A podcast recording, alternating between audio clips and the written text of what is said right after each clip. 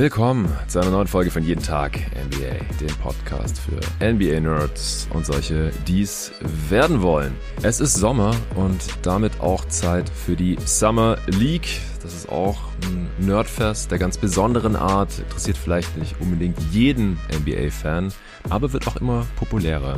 Seit 2018 äh, sind jetzt auch alle 30 Franchises in der Las Vegas Summer League vertreten. Also auch für Fans aller Franchises dann irgendwie interessant. So ein äh, paar Rookies oder junge Spieler oder potenzielle Spieler für die letzten Roster-Spots äh, sind da immer am Start bei den Teams und ja, kämpfen um Spielzeit, um ihre Rolle, um ihren NBA-Vertrag oder wollen sich einfach nur präsentieren für andere Teams, vielleicht auch andere Ligen. Und es ist immer ein relativ großes Spektakel, vor allem wenn natürlich auch die hohen Draft-Picks der gerade vor wenigen Wochen stattgefundenen NBA Draft 2023 mitzocken. Nicht nur in Vegas wird gebohrt dieser Tage, sondern auch in Sacramento beim California Classic und in Utah bei der Salt Lake City Summer League. Das ist schon losgegangen. Vorgestern Nacht gab es schon fünf Spiele. Heute Nacht geht's weiter. Donnerstag findet das dann sein Ende und am Freitag geht's los in Vegas, um über alles, was die Summer League 2023 betrifft, zu quatschen. Habe ich am Start natürlich sehr, sehr passend den Draft- und Prospect-Experten von jeden Tag NBA, Torben Adlert. Was geht? Was geht ab, Jonathan? Ja, freut mich, heute dabei sein zu dürfen für diese Episode. Ich bin auf jeden Fall schon ein bisschen hyped auf die Summer League, weil für uns, was ja gerade schon angesprochen, Thema Draft Prospect Scouting, ist das ja auch immer dann so das erste Mal, dass wir die Spieler in einer anderen Umgebung sehen, im anderen spielerischen Kontext und das dann auch immer sehr, sehr spannend für mich, den ersten Abgleich zu machen. Natürlich komplett Confirmation Bias, alles, was ich vorher gesagt habe, stimmt natürlich und äh, ja, ist auf jeden Fall immer ganz witzig, das dann zu beobachten. Ich bin großer Fan von der Summer League, das schon mal vorweg und ja, ja. freue mich auf die nächsten, weiß nicht, 60, 90 Minuten, mal gucken, wie lang es geht. Ja, keine Ahnung, wir haben gerade überlegt, wie lang wird dieser Podcast wohl gehen, wir haben keine Ahnung. Ehrlich gesagt, wir schauen einfach mal, wo es uns hinführt. Äh, ich habe nicht unendlich viel Zeit, also zwei Stunden wäre schlecht. Ich muss auch noch einiges erlegen, bevor es morgen früh nach Sizilien geht für ein paar Tage mit meiner Frau zusammen. Aber wir wollten uns es nicht nehmen lassen, über die Summer League zu quatschen. Du hast ja gerade schon gesagt, das ist genau dein Ding, weil man sieht ja halt die Prospects zum ersten Mal, manche auch zum zweiten Mal, zum dritten Mal, vielleicht auch zum vierten Mal. Spieler, die teilweise wahrscheinlich auch eher nur du kennst, im Gegensatz zu vielen NBA-Fans, weil du die vielleicht am College mal irgendwo gesehen hast und überlegt hast, hm, sind die vielleicht NBA-Material oder auch nicht. Dann haben sie es bisher einfach noch nie auf ein NBA-Parkett geschafft oder wurden jetzt nicht gedraftet. Aber es schafft ja auch immer wieder der eine oder andere Spieler über Umwege und mit ein bisschen Verzögerung und ohne gedraftet worden zu sein oder irgendwo später in der zweiten Runde gedraftet äh, worden zu sein, es dann doch noch aufs NBA-Parkett und jetzt halt erstmal hier in ein Roster der Summer League oder Summer Leagues Plural sind es ja eigentlich, wenn man es genau nimmt. Äh, wie gesagt, jetzt äh, haben schon ein paar Teams gezockt in Sacramento und in Salt Lake City. Da sind bei weitem nicht alle Teams vertreten und teilweise spielen da auch noch nicht alle Spieler. Also bei OKC zum Beispiel hat äh, Kirsten Wallace jetzt noch nicht gespielt. Für die Spurs hat Wamanyama noch nicht gespielt.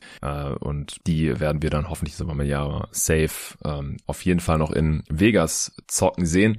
Du hast dir jetzt auch Gedanken gemacht und äh, wirst das auch noch schriftlich auf unserer Steady-Seite von jeden Tag NBA dann veröffentlichen, welche Spieler, ja, für welche Spieler es hier jetzt um sehr viel geht in dieser äh, Summer League, weil sie endlich beweisen müssen, aus welchem Holz sie geschnitzt sind und ja, welche Rolle sie in der NBA einnehmen können äh, in Zukunft oder in der kommenden Saison in ihrer restlichen äh, Karriere. Wir wollen ein bisschen über die fünf Spiele der vorletzten Nacht quatschen, haben wir überall reingeschaut, war auch ganz unterhaltsam. Wir wollen ein bisschen über das eine oder andere Team sprechen, welche da interessant erscheinen, aus welchem Grund auch immer oder einzelne Spieler, die vielleicht noch über deinen jetzt äh, geschriebenen Text hinausgehen und was uns noch alles League 2023 einfällt. Ja, wie, wie gehst du jetzt hier rein in diese Summer League oder wie bist du reingegangen in diese ersten paar Games?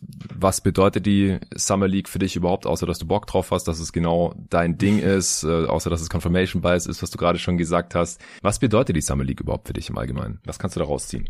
Ja, das wird ja immer sehr polarisierend diskutiert. Wie viel ist das eigentlich wert, was in der Summer mhm. League passiert? Welche, welche Sachen kann man dann irgendwie auch abstrahieren für die kommende NBA-Saison, für die Karriere und so weiter und so fort? Also ich finde, man muss auf jeden Fall erstmal unterscheiden zwischen dem spielerischen Niveau in der Summer League, was unfassbar krass schwankt zwischen den einzelnen Teams. Also wenn wir später auch auf die Mannschaften zu sprechen kommen, die jetzt schon gespielt haben, also die mhm. Sacramento Kings jetzt als Beispiel das schon mal vorwegzunehmen. Ähm, ich dachte zuerst, da wären wieder die Mike Brown Playoff Kings unter unterwegs. Also das war einfach eins zu eins das Offensivsystem, was die Kings gelaufen sind. Das war herausragender Offensivbasketball, den die da phasenweise gezeigt haben. Also dieses Mantra oder wie soll ich sagen, ein bisschen ja auch so dieser Leumund, den es gibt, so dass in der Summer League einfach nur wild geballt wird. Das kann man nicht eins zu eins so auf alle Teams übertragen. Also ich finde die Hornets auch, was sie gezeigt haben, war Vogelwild jetzt in der letzten Nacht. Also es kommt einfach auf die Alter. Teams an.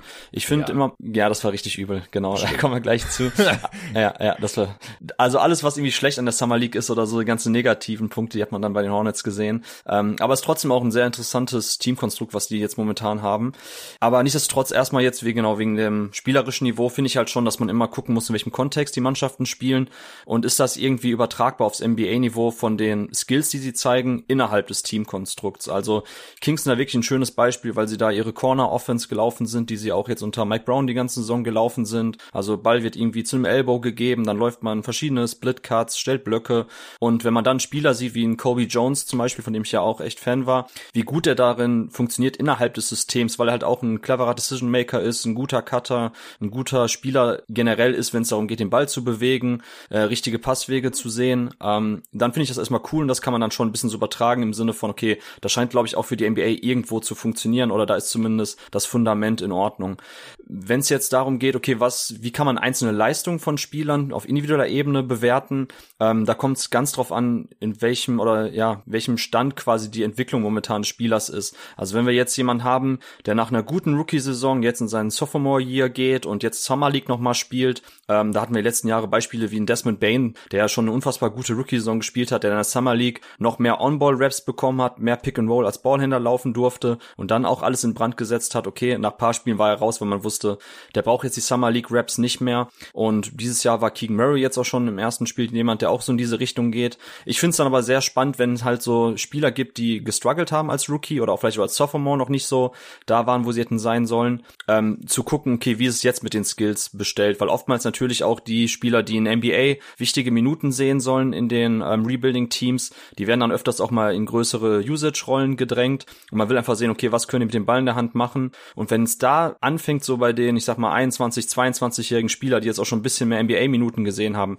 wenn die damit am struggeln sind, gerade hinsichtlich so Drittjahresspieler, ähm, das ist schon wirklich ein krasser Red Flag. Davon gibt es auch nicht viele Beispiele, die quasi in der Summer League echt mies aussahen, obwohl sie jetzt schon ein paar Jahre in der NBA waren und dann noch mal später funktioniert haben. Also eigentlich kann man schon sagen, je älter die sind, je reifer, je mehr Entwicklungszeit ähm, sie schon in der NBA hatten, desto besser sollten sie auch in der Summer League funktionieren. Und wenn das nicht der Fall ist, so dann ist das für mich ein Red Flag. Aber andersrum finde ich jetzt nicht so schlimm, wenn jetzt eben ja ein Rookie vielleicht jetzt nicht so die besten Wurfquoten abliefert. Auch da natürlich Summer League ist ja Small Sample Size ähm, par excellence. Also alles, was wir immer sonst sagen zu Playoff Basketball oder am Anfang von der Saison, ey bitte keine Overreactions, das ist ja hier in der Summer League genauso. Also ich musste schmunzeln, als ich mir die Kessler Edwards Quote angeschaut habe, als ich wach geworden bin, weil das Spiel habe ich dann Real Life mir angeschaut von den ähm, Kings gegen die Warriors und da habe ich dann die Quote von äh, Kessler gesehen und dachte zuerst so, oh mein Gott, scheiße, was war da denn los? Ähm, war ja glaube ich dann 0 von 7 von draußen, so dann guckt man sich ja. das Spiel an, okay, und davon waren halt drei Dinger komplett in and out. So, also von daher von den Quoten einfach gar nicht blenden lassen, die in der Summer League passieren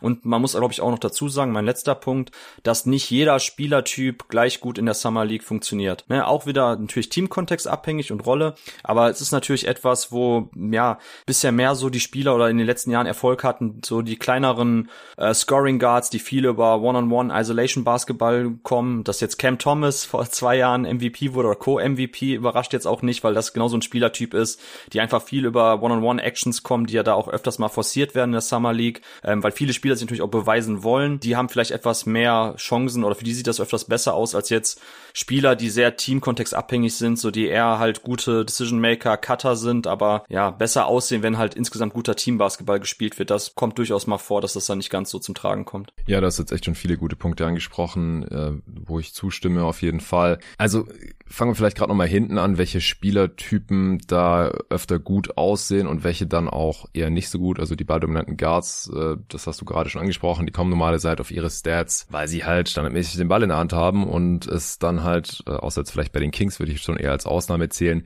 oft nicht so die etablierten Spielsysteme gibt und, und Schemes, wo äh, geschaut wird, dass alle eingebunden werden und der Ball bewegt wird und dann bekommt der Spieler halt den Wurf, der, der einen freien Wurf irgendwie daraus äh, bekommt.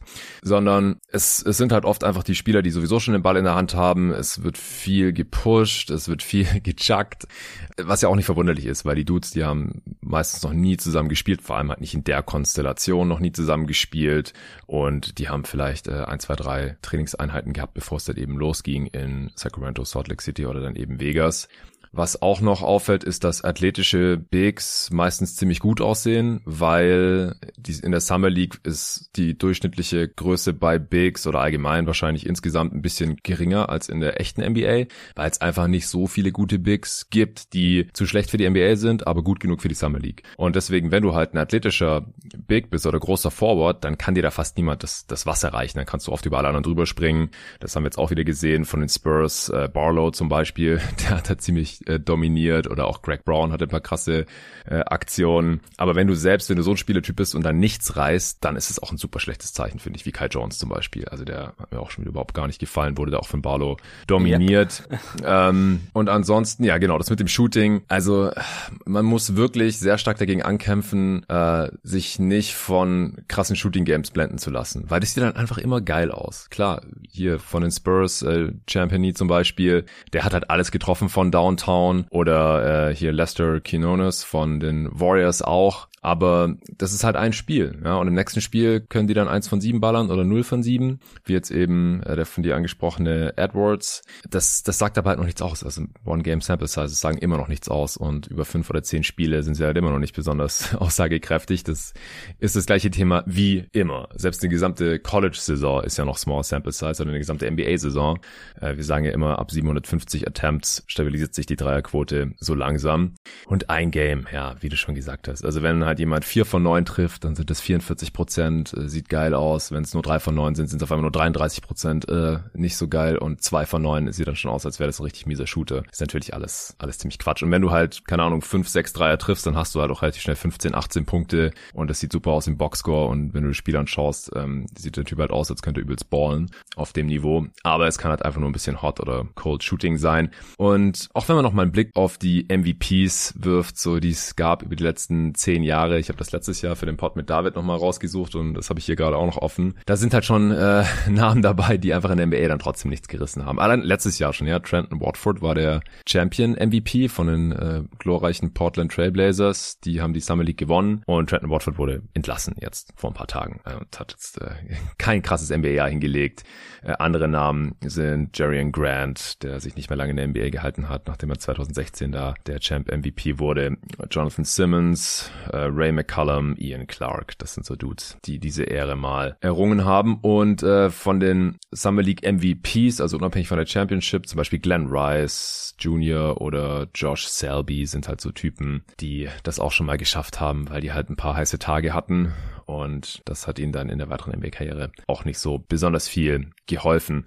Also ich glaube, man kann auch eher rausziehen, was du gerade vorhin auch gesagt hast, wenn Spieler dann nicht funktionieren, obwohl sie schon seit mehreren Jahren eigentlich in der NBA waren oder hochgepickt wurden oder beides, das ist dann wirklich besorgniserregend. Gerade wenn halt jetzt Rookies reinkommen, ich finde, das hat man jetzt auch in manchen Spielen wieder gesehen, die dann erstmal klarkommen müssen auf dieses andere Level von Athletik. Das einfach, ich meine, Summer League, da spielen halt nur Spieler, die für die NBA in Frage kommen. Anders als am College. Ja, am College spielen viele Spieler, die nie annähernd für die NBA in Frage kommen werden. Ich habe es jetzt erst wieder gesehen neulich. Es gibt 4000 Basketballstipendien jedes Jahr an den Colleges und es werden 60 Spieler gedraftet. Ja, also von diesen 4000, ja, sind es fast 99 Prozent äh, davon davon kommen nicht in die NBA. Und das ist dann halt in der Summer League auf einmal ein anderes Niveau. Ja, da ist dann halt jeder athletischer, jeder ist schneller, jeder ist ein bisschen größer, hat ein bisschen längere Arme.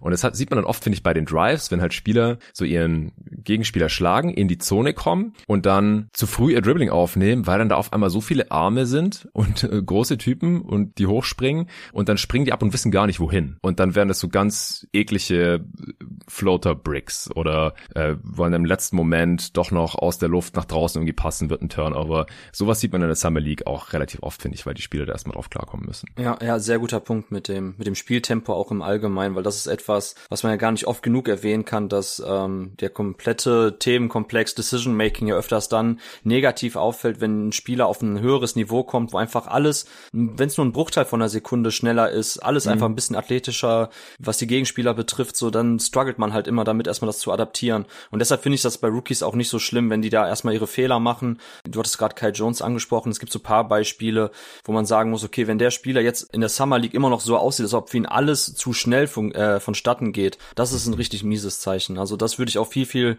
höher aufhängen, als wenn jetzt eben irgendein Rookie oder Sophomore äh, jetzt halt noch nicht ganz so mit dem Spiel und auch vielleicht mit der höheren Rolle klarkommt, als wenn tatsächlich irgendjemand, der in der NBA eigentlich auch nur ein Rollenspieler sein soll, in der Summer League schon nicht klarkommt, dann wird das in der NBA sehr, sehr, sehr wahrscheinlich auch nicht funktionieren. Ja. Okay, ist das jetzt alles, was wir so allgemein League gesagt haben sollten? Oder fällt dir noch was ein? Ne, ich glaube, ich glaube, das war's. Also genau, die einzelnen Stats nicht zu hoch aufhängen, Quoten nicht nee. zu hoch aufhängen, Teamerfolg nicht zu hoch aufhängen, ja. individuelle Scoring-Leistung nicht zu hoch aufhängen. Genau, also im Grunde genommen alles nicht zu hoch aufhängen, sondern eher schauen eben, okay, was können die Spieler eigentlich, was sieht gut aus, was sieht nicht gut aus und was lässt sich auch fürs NBA-Niveau adaptieren. Das ist schon so das Entscheidende. Und genau, sorry, doch ein wichtiger Punkt fiel mir noch ein.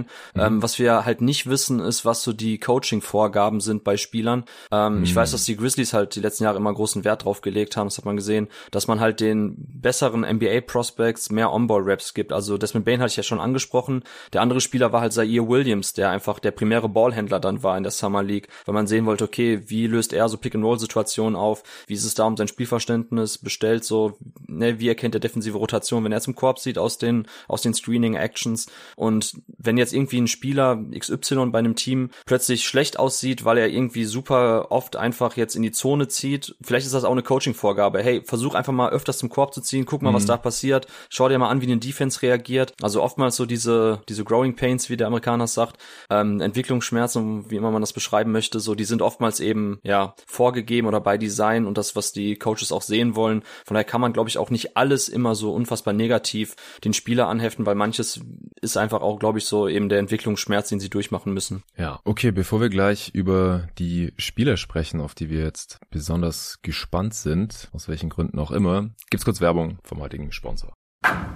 Ich selber trinke jetzt Holy seit ein paar Monaten und seit einem guten Monat mache ich Werbung dafür und ich muss sagen, dass ich noch bei keinem Sponsor bisher so viel positives Feedback bekommen habe wie bei Holy. Sei es jetzt im privaten Umfeld, ich habe es jetzt auch immer hier zu Hause am Start, beziehungsweise wenn wir im Office unsere Nachtschichten gemacht haben mit äh, dem Praktikanten Rasmus oder wenn noch ein Kumpel dabei war, dann äh, habe ich auch immer Holy angeboten für, für die ganze Crew sozusagen. Ist sehr gut angekommen.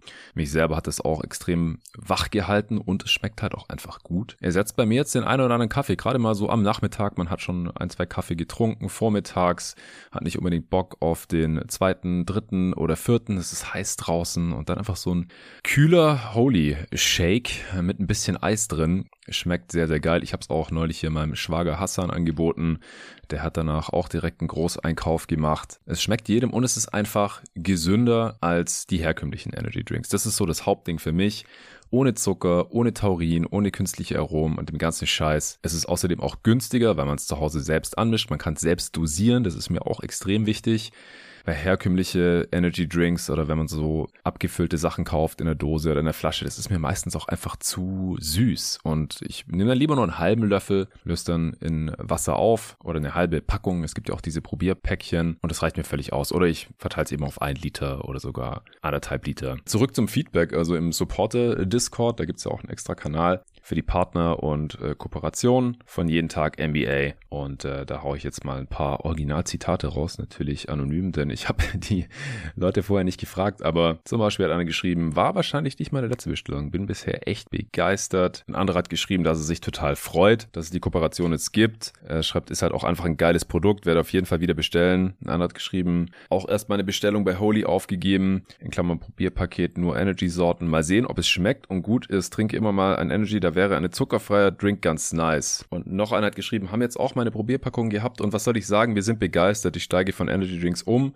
und habe schon lange mit dem Gedanken gespielt, etwas anderes zu probieren. Die Wirkung ist wirklich deutlich besser. Meine Frau hatte davor mit sowas nichts am Hut, ist nun aber auch Riesenfan. Dann hat noch einer geschrieben, gerade ist mein Paket angekommen, schmeckt ganz gut bei 30 Grad. Also das jetzt nur ein kleiner Ausschnitt der Rückmeldungen hier. Ich habe privat auch noch ein paar mehr bekommen. Und wenn ihr auch Holy ausprobieren wollt, die gesündere Alternative zu den herkömmlichen Energy Drinks. Und auch Eistee gibt's, by the way. Jetzt auch neue Sorten. Matcha-Eistee und Pfirsich-Eistee ist auch wieder verfügbar. Wenn ihr das alles mal ausprobieren wollt, dann äh, bekommt ihr auf eure erste Bestellung 5 Euro auf jeden Fall mit dem Code NBA5, NBA5. Oder ihr bekommt jederzeit 10% auf eure Bestellung mit dem Code NBA. Ihr könnt auch jederzeit über meinen Link gehen, dann bekommt ihr auch die 10% de.weareholy.com slash NBA, also holy H-O-L-Y. Ich packe euch das wie immer auch alles in die Beschreibung dieses Podcasts. Dann könnt ihr da einfach drauf klicken, beziehungsweise findet dort die Rabattcodes. Gibt auch neue Probierpack-Versionen, wenn ihr euch nicht gleich für eine ganze Dose entscheiden könnt. Ihr könnt zum Beispiel das Eistee-Probierpaket bestellen. Sieben Sorten sind zweimal drin, 14 Päckchen insgesamt. Oder das Mixed-Probierpaket. Da sind sieben Energy-Sorten drin und sieben Eistee. Beide jetzt auch mit Traube und Mango-Eistee. Die kosten 19,99 mit dem 5-Euro-Code, dann 14,99. Aber wie gesagt, ihr bekommt auch jederzeit 10% mit dem Code NBA 10. Torben, auf welche Spiele bist du besonders gespannt in der Summer League 2023 und warum? Ja, zuvor erst ähm, ein Rookie, auf den wir, glaube ich, beide sehr, sehr gespannt sind, ähm, und zwar Cam Whitmore. Mhm. Also ich meine, man könnte jetzt auch die ähm, Twins nennen, man könnte, wenn man Yama nennen, es gibt ja. so viele Spieler, die super spannend jetzt sind, auf die man sich dann auch freut. Aber jetzt, wenn es darum geht, ähm, bei wem ich quasi sagen würde, für ihn geht es vielleicht auch um Tacken mehr als für andere Spieler, dann ist es Cam Whitmore, weil er natürlich jetzt eben als 20. Pick in der ja, internen Rangordnung bei den Rockets und auch was so die Entwicklung Entwicklungsmöglichkeiten betrifft, vielleicht jetzt gar nicht mehr zuvorderst drankommt. Ähm, für ihn wäre es, glaube ich, sehr, sehr wichtig, wenn er jetzt schon früh seine Chance auch in der Summer League nutzt, auf sich aufmerksam macht, ähm, vielleicht auch ein bisschen mehr Playmaking und Passing zeigt. Und er könnte natürlich dann wirklich schon jetzt auch anderen Spielern, vielleicht dann auch eben jetzt tatsächlich in Armin Thompson, wenn er auch tatsächlich von der Bank kommen sollte, dass er dann vielleicht tatsächlich jetzt eine Rotation schon mal ein, zwei Schritte nach vorne macht. Und für Cam geht es, glaube ich, um ein bisschen mehr als für andere Spieler, einfach weil er jetzt so den, den Chip on the shoulder hat. Ja, ich bin auch unglaublich gespannt auf auf ihn, wie er da jetzt rauskommt. Also ob er da jetzt äh, besonders motiviert ist, einen äh, sprichwörtlichen äh, Chip on his shoulder hat, den du gerade schon erwähnt hast. Oder ja, ob, ob sich eher das Bild bestätigt, was ja wohl einige Franchise von ihm bei den Workouts und Interviews bekommen hatten, was ich natürlich nicht hoffe. Und allgemein dieses Rockets-Team, das wird wirklich interessant zu sehen, weil halt die jungen Dudes da größere Rollen haben werden als äh, im, im echten Houston Rockets-Team in der Regular Season jetzt nach den Signings von Van Vliet und auch äh, Dylan Brooks. Amen Thompson hast du gerade schon angesprochen. Jabari Smith Jr. spielt auch nochmal nach seiner Rookie-Saison. Summer League finde ich auch richtig so. Rookie-Saison war ja. jetzt nicht so prall. Tari Eason ist auch nochmal mit am Start. Ansonsten haben sie jetzt ja nicht mehr so viele Talente, die sie da spielen lassen könnten. Haben sie alle weggetradet, weggedumpt irgendwie. Deswegen sieht das restliche Summer League Team jetzt nicht so stacked aus. Was halt auch nochmal dafür spricht, dass wahrscheinlich diese vier Typen äh, den Großteil der, der Usage und der Minuten dann bekommen. Zumindest zu Beginn der Summer League. Also wenn Jabari Smith da jetzt aussieht, jetzt wird alles zerstören, dann könnte es auch sein, dass er dann nach drei Spielen oder so raus ist. Aber da habe ich auf jeden Fall mega Bock drauf. Jalen the Q, ja, haben die Houston Rockets auch. Äh, Suns Legend Jalen the Q. äh, athletischer Guard ohne Skills leider. Äh, Nate Hinton kennt man vielleicht noch. Alle anderen, ja. Ah, zwei Dudes von den MHP Riesen sehe ich gerade. Justin Johnson und Jonathan Dunn kennen vielleicht die BBL-Fans unter den Hörern. Jay Huff noch, der hat den Two-Way-Contract mal bei den Washington Wizards letzte Saison. Ein paar, paar G-Liga. Äh, nee, ansonsten wie gesagt, nicht so super interessant, das Roster der Rockets. Matthew Meyer ist noch ganz cool. Der wurde damals damals zusammen mit mhm. Davion Mitchell und Jared Butler Champion bei Baylor, ist dann nach Illinois gewechselt. Ähm, hast bestimmt auch schon mal gesehen, weil der trägt so ein Mallet, der sieht aus wie ein, ein Trailerpark, White ah, Trash Dude, der ja, sich ja, gerne so ein paar, paar Bud Light einverleibt und hat aber unfassbare Hops und ist explosiver Springer. Also bei ihm geht auf jeden Fall die Schere sehr weit auseinander zwischen der funktionalen Athletik auf dem Feld und wie er aussieht. Das ist ganz witzig. Ja, der sieht aus wie der Manta fahren, auf jeden Fall. Genau. ja, Matthew Meyer. Geil. Okay, wo wir weitermachen? hau du gerne den nächsten raus. Äh, also langweilige Antwort wahrscheinlich, aber ich bin gespannt auf Wamanyama natürlich. Wer ist das? Sag mir. Ja, dieser Typ, der an 1 gedraftet wurde. Hast du vielleicht schon mal gehört? Ja, Franzose, ziemlich ja, groß, ja, paar Skills. Okay. ja, der hat ähm, hat er bisher noch nicht gegen so viel NBA Level Competition gespielt. Also Koulibaly war in seinem eigenen Team, aber ansonsten ist die französische Liga jetzt nicht die allerbeste dieser Welt. Ich meine, wie viele Ex-NBA-Spieler oder Summer League-Spieler werden da rumlaufen? Eine Handvoll halt vielleicht. Und einer davon, der jetzt halt an sieben gedraftet wurde. Jonathan, bei den Hawks fand ich ganz witzig. Da läuft jetzt Yves Pont auf von Asvel. Gegen den ja. hat zum Beispiel ähm, Victor Wembanyama gespielt, weil da haben natürlich super viele das auch bei Twitter gepostet. Ach, guck mal hier, Wembanyama kann nicht mal im Post-Up gegen so einen 6-6-Guy ähm, sich einen guten Wurf erspielen, aber Yves Pont ist einer der geilsten athletischen Verteidiger. Ähm, mal gucken, ob er jetzt seine Chance nutzt. Der war ja damals, glaube ich, undrafted, ist dann bei den Grizzlies gelandet. Und genau bei seinem Namen bin ich auch gestolpert. Der läuft jetzt für die Hawks auf und er war zumindest schon in der französischen Liga auch mal Gegenspieler von Wembanyama. Ja, okay, dann ist das einer der wenigen Dudes. Ich habe mir den ja. äh, tatsächlich auch markiert, weil ich den noch im Hinterkopf hatte von der Draft, dass es einer deiner Lieblinge war.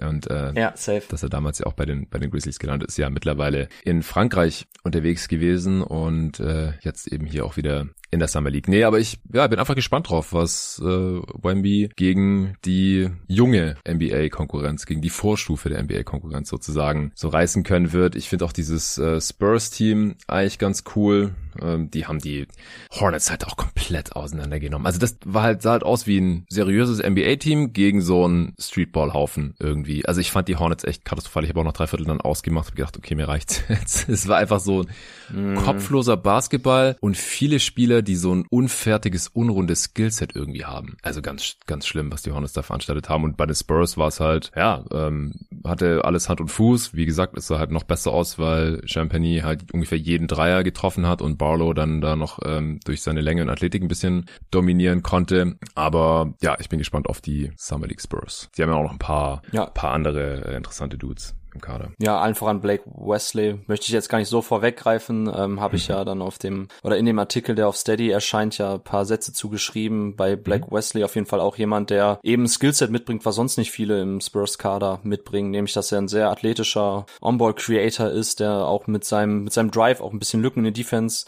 reißen kann. Und bei ihm ist eben die große Frage, so kann er sein Playmaking verbessern, kann er sein Decision-Making verbessern, seine Wurfauswahl. Und das sah ja auch schon jetzt sehr, sehr interessant aus. Ich meine, acht Assists und und sieben Turnover sprechen eine deutliche Sprache. Immer noch viel Luft nach oben, aber ich finde schon, dass da die Passing Reads etwas besser waren schon als letztes Jahr und genau auf Blake Wesley sollte man auch ein Auge werfen bei den Spurs. Ja.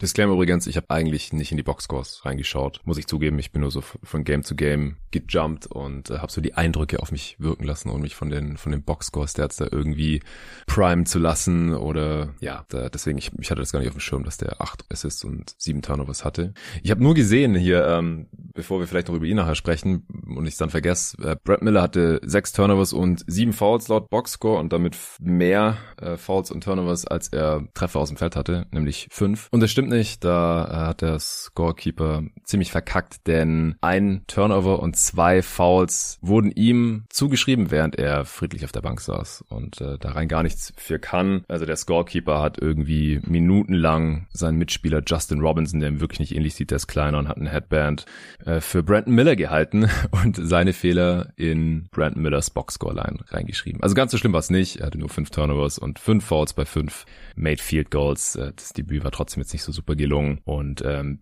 bestätigt bei mir eher so meine Bedenken. Das ist natürlich hier wieder Small Sample Size und der Confirmation Bias, ganz klar. Ähm, das wollte ich hier mal noch kurz vorweggenommen haben, bevor es mir nachher nicht mehr einfällt, äh, wenn wir vielleicht nochmal über die Hornets oder über Brandon Miller sprechen. Ja, ähm, was ist der nächste Spieler auf deinem Radar? Ähm, der nächste Spieler wäre Jaden Springer von den Philadelphia 76ers.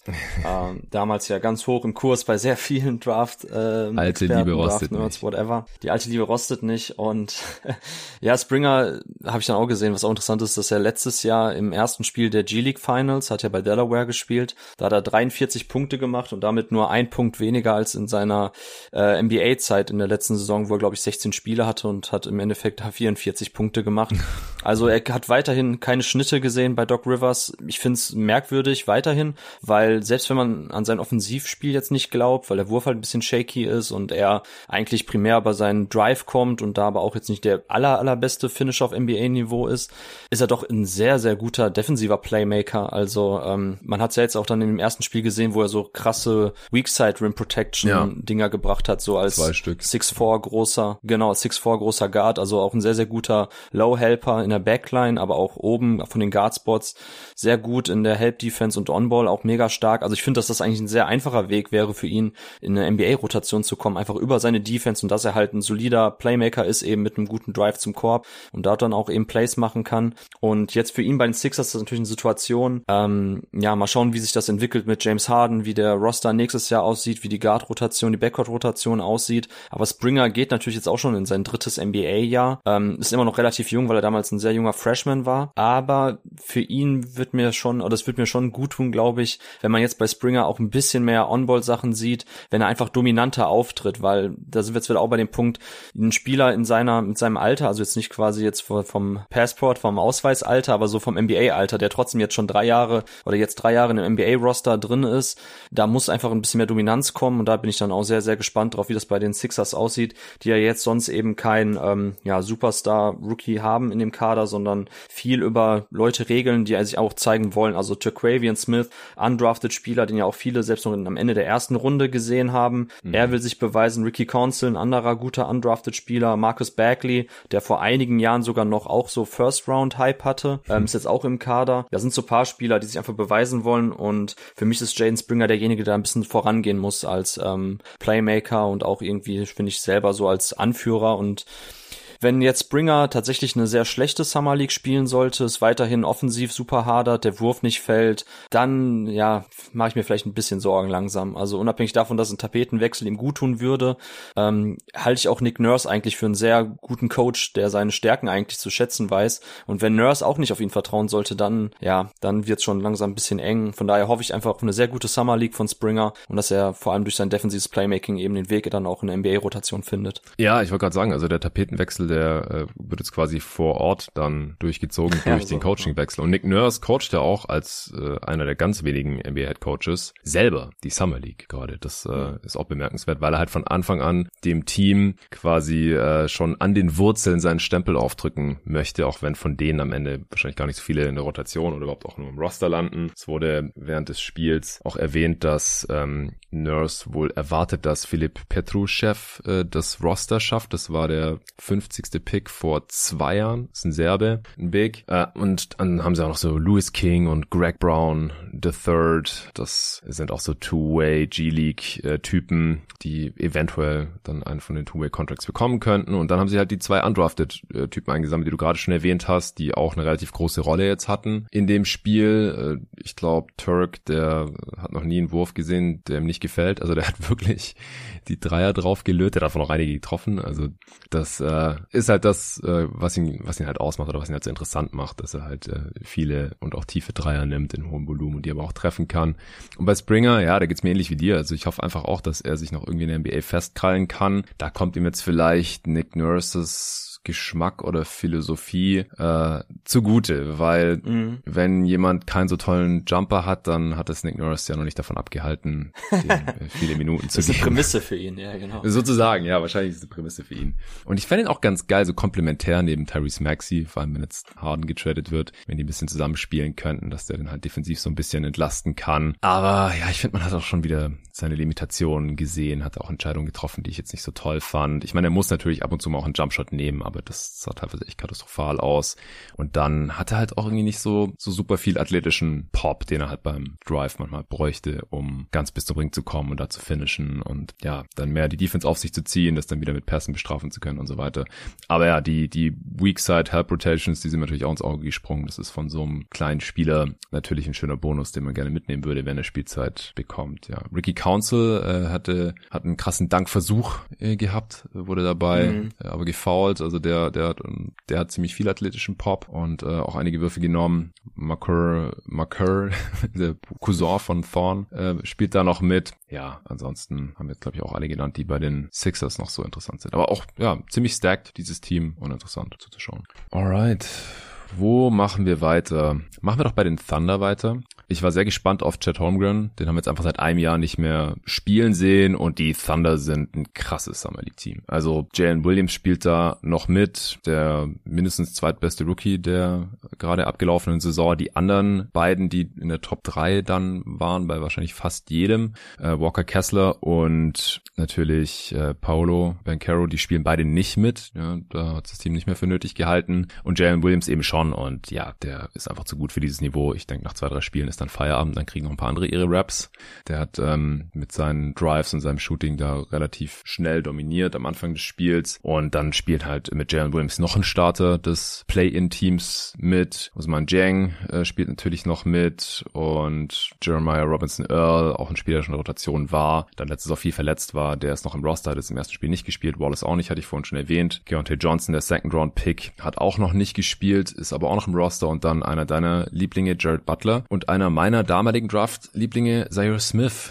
Die sind auch noch in diesem Roster. Dann natürlich noch Trey Mann, der wahrscheinlich den Dank der Summer League bisher hatte. Ganz, ganz äh, krasser Facial war das. Über, war das Micah Potter? Ich glaube, es war so ein White Dude. Ja, ja hat, ja, ähm, hat den Inbound-Pass geklaut äh, an der an der Dreierlinie, also an der eigenen Dreierlinie sozusagen und ist direkt zum Ring beidbeinig abgesprungen. Tomahawk Facial. Das hat mich so an so einen Camelo Anthony Dunk erinnert. Doch, ich glaube, der mal Nuggets Zeiten schon eine Weile her. Also ganz geiles Ding. Uh, Trey Mann ist auch ein, ein, Spieler, für den du immer was übrig hattest. Also ja, Thunder sehr, sehr stacked. Uh, Holmgren sah gut aus im, im ersten Spiel. Finde ich noch so ein bisschen rusty teilweise. Mal so ein Turnover hier, dann mal ein Dank verstopft, hat sein Dreier nicht getroffen, nur drei von sechs Freiwürfen. Uh, aber ich fand ihn ziemlich mobil auch an beiden Enden des Feldes. Ähm, aus dem Face-Up-Game, schöne Drives und so. Also das war ein gelungenes Comeback von Holmgren, wie ich finde. Was hältst du von den Thunder? Ja, für mich auf jeden Fall das mit Abstand talentierteste Team in dieser Summer League, wenn alle dabei bleiben. Du hast ja schon gesagt, Jane Williams wird wahrscheinlich irgendwann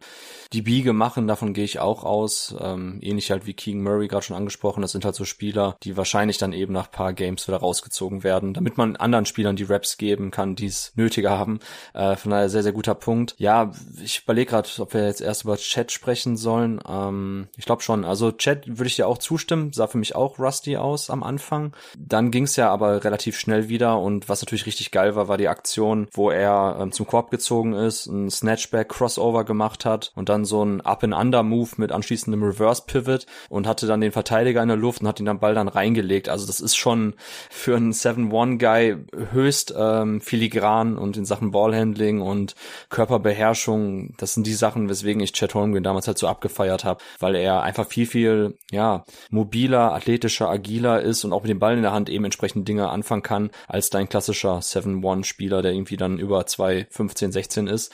Ja, defensiv am Anfang, was mir nicht so gut gefallen hat, äh, das Thema hattest du ja auch mit ähm, Jerry besprochen, der das zu Wemanyama oder über Wemanyama gesagt hat, dass er oft am Boden liegt. Und am Anfang war ich ein bisschen irritiert, warum Chat so oft am Boden lag, weil das war eigentlich etwas, was er Zeit seiner College-Karriere immer ganz gut gemacht hat, weil viele immer sofort auf ihn gezeigt haben so und in der öf öffentlichen Diskurs immer so war, ja, guck mal, der kann ja gar nicht dagegenhalten, wenn er dann irgendwie mal überpowered wurde und so. Und am Anfang fand ich, hatte Chat tatsächlich Probleme, so das physische Spiel der Gegner aufzunehmen, weil sonst war er eigentlich jemand, der am College ganz gut mit seiner Core Strength gearbeitet hat, mit der Rumpfmuskulatur und auch im Oberkörperbereich einfach stabiler war, als er aussah. Und das fand ich am Anfang ein bisschen irritierend, dass er da im Post nicht ganz so gut dagegen gehalten hat. Aber das wurde dann auch mit laufender Spielzeit besser. Und was natürlich dann krank war, waren seine, ähm, seine Blocks. Also gerade diese Helpside Rotations und wo er dann wirklich dann mit beiden Armen hochgeht und den dann noch am Brett, lass mich überlegen, ich glaube, das war Oshai Akbaji bei der einen Aktion, da noch runtergepflückt hat. Also das sind halt die Sachen, die man auch eben von einem normalen ähm, ja, 0815 Seven Guy einfach nicht sieht. Also ich glaube, dass Chad Holmgren, da hat mich das Spiel auch wieder bestärkt äh, ähm, oder bekräftigt in meiner mhm. Wahrnehmung zu ihm, dass es einfach ein außergewöhnliches Defensivprospekt ist und dass das krank ist, dass wir in Back-to-Back-Drafts ähm, Evan Mobley und Chad Holmgren gesehen haben, weil Chad geht für mich in eine ähnliche Richtung. Also ist nicht ganz so ultra agil wie Evan Mobley, aber bringt auf jeden Fall auch Defensive, äh, Defensive Player of the Year Potenzial mit, das hat man jetzt auch schon wieder gesehen. Gutes Spiel, aber ich würde ja auch eben zustimmen, dass es in manchen Aktionen noch ein bisschen rostig war und vor allem auch so Thema Decision Making, Geschwindigkeit des Spiels in der Offense, es war alles ein bisschen zu behäbig für mich, also da ist noch ordentlich Luft nach oben. Ja, Keontae George hat auch beim Dankversuch geblockt. Der wollte es wissen, hat ihn herausgefordert und äh, ja, Holmgren hat sich dann mit ihm am Ring verabredet und abgewiesen. ja, ich habe auch überlegt, ah, ich, ich, äh, ob ich mir gewünscht hätte, dass Chad nach einem Jahr, wo er, er hatte einen Fußbruch und konnte ja dann wahrscheinlich lang kein Basketball spielen, nicht laufen, nicht rennen und dergleichen, dass er nicht ein bisschen Muskelmasse draufgepackt hat. Also ich finde, er sieht einfach noch genauso aus wie vor einem Jahr. Aber auf der anderen Seite wollen das die Thunder vielleicht halt auch nicht, weil dann wird ja sein, werden seine Füße, seine Gelenke, seine langen Gliedmassen ja einfach mit mehr Kilos, mit mehr Kraft bei jeder Landung, bei jeder explosiven Bewegung und so weiter belastet. Also das, das weiß ich halt einfach nicht, ob das jetzt beabsichtigt war, dass er nicht draufpackt oder einfach nicht mehr drin war, obwohl er jetzt ein Jahr kein Basketball gespielt hat, also kein, nicht auf dem Spielfeld war. Ja, ich glaube, die Reports sagen irgendwie, wie viel waren das? Äh, das war nicht viel. Ein paar Kilos nur, die er, glaube ich, ähm, draufgepackt hat. Und natürlich gibt's wie immer so Vorher-Nachher-Bilder. Ich würde dir aber auch zustimmen. Lass das Licht mal ein bisschen anders eingefallen sein in die Halle. ja, also auf dem Spielfeld sah er genauso dünn aus wie immer. Ja. In meinen Augen. Ja, vor allem es geht ja um die Funktionalität. Und da muss ich auch sagen, da fand ich ihn ja fast schon eben, er hat ein bisschen schmächtiger teilweise gespielt in der Defense ja. als vorher. Also das würde ich aber eben auf die, auf die Spielpraxis schieben. Ähm, klar, ja. gewünscht hätte ich mir natürlich, dass er komplett detoniert und sofort wieder alles rasiert. Aber wahrscheinlich war das dann utopisch. Und der Kader ist natürlich, also jetzt wenn wir ehrlich sind, Trey Mann, Jalen Williams, Jalen Williams, Chad und Usman Dieng. Je nachdem, wie es in der NBA-Saison über 82 Spiele läuft, kann das auch mal eine, eine 5 sein, die so in der NBA richtige Minuten sieht. Und ja. ähm, die waren ja stellenweise auch mit 25 vor, glaube ich, gegen die Jazz. Mhm. Und das war dann etwas, was ich auch sehen wollte. Chad übrigens auch mit dem zweitbesten Plus-Minus-Wert nach J-Dub. Also das hat schon gepasst, so von der Overall-Dominanz insgesamt bei dem Spiel. Ja, und das hat auch gegen ein Team mit den Jazz, die auch mit einigen NBA-Spielern gestartet haben. Wahrscheinlich halt im Schnitt nicht ganz so talentiert, also nicht wahrscheinlich, sondern sicher nicht ganz so talentiert.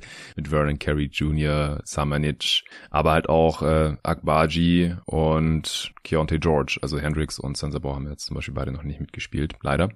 Äh, zurück zu den Thunder. Über welchen Spieler der Thunder möchtest du noch sprechen? Von mir aus können wir gerne über Jared Butler dann sprechen, ähm, über den ich dann ja auch geschrieben habe. Jared Butler ist natürlich wegen, allein wegen seiner Krankheitsgeschichte. Also ich hatte damals, glaube ich, im, im Pod hier zur Draft 2021 ähm, schon die Herzgeschichte erzählt. Also er hat halt eine chronische Herzmuskelerkrankung und da war dann lange Zeit eben das Thema, wird er überhaupt von der NBA freigegeben für die Aktivitäten oder quasi dafür, dass er überhaupt sich in der NBA zur Draft anmelden darf. Und dann gab es ja so eine mhm. Art Panel, Expertengremium. Er wurde von seinem Arzt halt eben oder wurde ihm attestiert, dass er spielen kann, wird ja auch seit der Diagnose, die hatte er vor seiner College-Karriere, also glaube ich jetzt über drei Jahre her, vier Jahre, ähm, wird er ja sehr engmaschig betreut, ähm, dass da eben jetzt keine ernsthaften Probleme entstehen auf dem Spielfeld, ähm, arbeitet eng mit Kardiologen zusammen und solche Geschichten, aber das hat halt, glaube ich, viele NBA-Teams einfach abgeschreckt, dadurch, dass jemand eine chronische Herzmuskelerkrankung hat.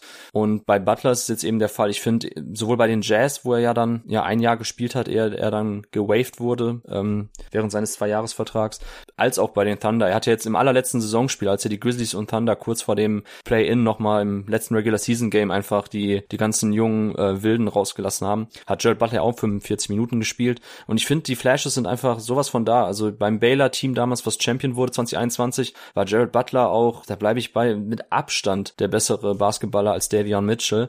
Und es ist halt ein bisschen schade zu sehen, dass ähm, wo Davian Mitchell jetzt steht, also nichts gegen ihn, ich freue mich auch für ihn, bin ja auch immer eigentlich ein kleiner Fürsprecher gewesen von Davian, aber bei Jared Butler finde ich es halt irgendwie schade, wie er jetzt irgendwie noch um seine Chance kämpfen muss. Ähm, hat natürlich jetzt auch in dem Roster von äh, Thunder das Problem, dass einfach der Backcourt und auch die Spieler, das ist halt natürlich ein relativer Clusterfuck. Also wenn wir Trey Mann gesehen haben, der ziemlich abgegangen ist in dem Spiel, ist ja auch ein direkter Konkurrent. Dazu kommt dann noch Cason Wallace.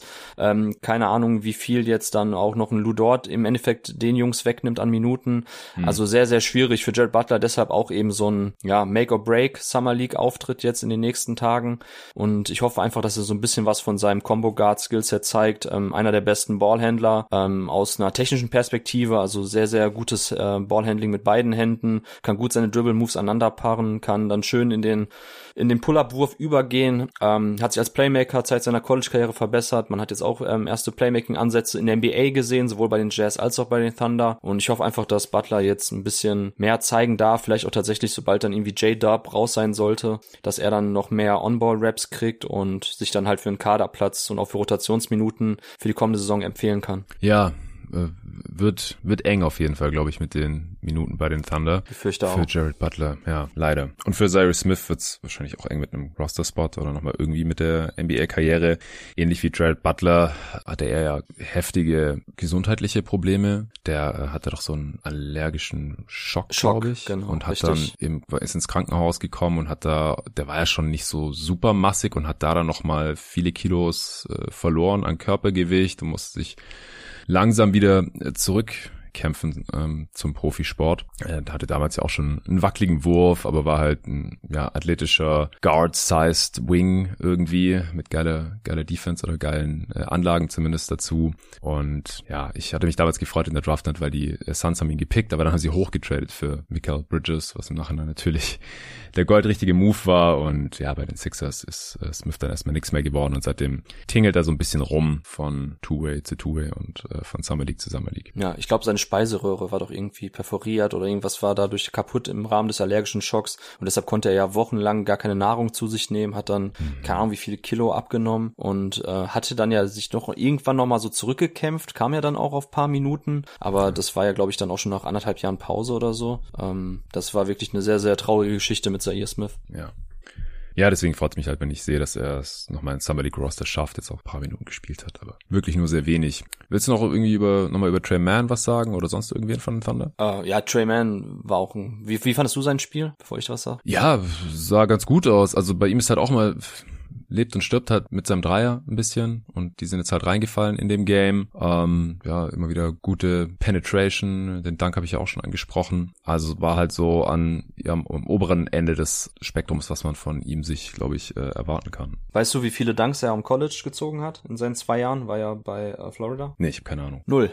Nicht einmal gedankt. Also ich glaube, null von Ah, eins wow. war die Quote. Ähm, ja, ja, das ist einer der, der Outlier, die ein bisschen vielleicht dann auch die Ausnahme sind, die die Regel bestätigen, weil wir ja normalerweise ja Dunks auch gerne zur Rate ziehen, um irgendwie funktionale Athletik aufzuzeigen beim Scouting. Und Tremaine hat tatsächlich nicht einmal gedankt am College und hatte jetzt in der NBA, hat ja auch schon mal ein paar krasse Dunks gezeigt. Ja. Ich glaube jetzt insgesamt jetzt sechs oder sieben oder so jetzt in den zwei Jahren. Äh, zehn. Ähm, Sechs als zehn- Rookie und vier in der zweiten Saison. Ich Ah, okay, sechs als Rookie waren das und dann jetzt noch vier, genau, genau. Dann kam ich auf die Zahl. Ja, und am College in den zwei Spielzeiten nicht einmal. Also sehr, sehr irritierend, weil man hat ja gesehen, auch jetzt bei dem äh, Slam Dunk und dem äh, Poster, was seine Hops sind. Also hat natürlich wirklich eine sehr explosive Sprungkraft. Und eigentlich sind seine Handles ja auch so unfassbar gut, dass man denken könnte, so in dem, in dem Zusammenhang, wenn er sich halt durch seine ähm, ja, Snake Dribbles und so weiter eben den Weg zum Korb irgendwie verschafft und da auch dann eine ganz gute Bahn hat, dass er dann eben abspringt und das hat man jetzt auch schon wieder ein, zwei Mal gesehen. Grundsätzlich ist Trey Mann jemand, den ich zwar sehr mochte, aber wo ich jetzt bei dem Spielertyp zuletzt ein bisschen abgekühlt bin. Ich war jetzt ja auch nicht der riesen Nick Smith Jr. und Keontae George Fan. Keontae George übrigens ein schönes Beispiel wegen Confirmation Bias. Ähm, ich war ja jetzt ja kein George Fan, äh, war nach dem Spiel komplett überzeugt von meiner Meinung. Ich meine Offensivrating von 88 gehabt, sah zweieinhalb Viertel katastrophal aus und hatte natürlich nachher ein paar ganz gute Dinger gehabt und ich gehe auf Twitter und alle, von denen ich weiß, die sind Ke- Keontae George Fans, posten dann so, boah, guck mal, wie geil das war. Und ich denke mir so, hä, wir haben das gleiche Spiel gesehen. Also das ist auch mal witzig, weil man sich selber so in seinen äh, Dingen, die man entweder mag oder nicht mochte beim Spieler, dann beim gleichen Spiel bestätigt fühlt. Ähm, Das ist mir auch nochmal bei, bei George aufgefallen, dass im Grunde genommen Confirmation Bias immer sowohl für die Optimisten als auch Pessimisten vorhanden ist.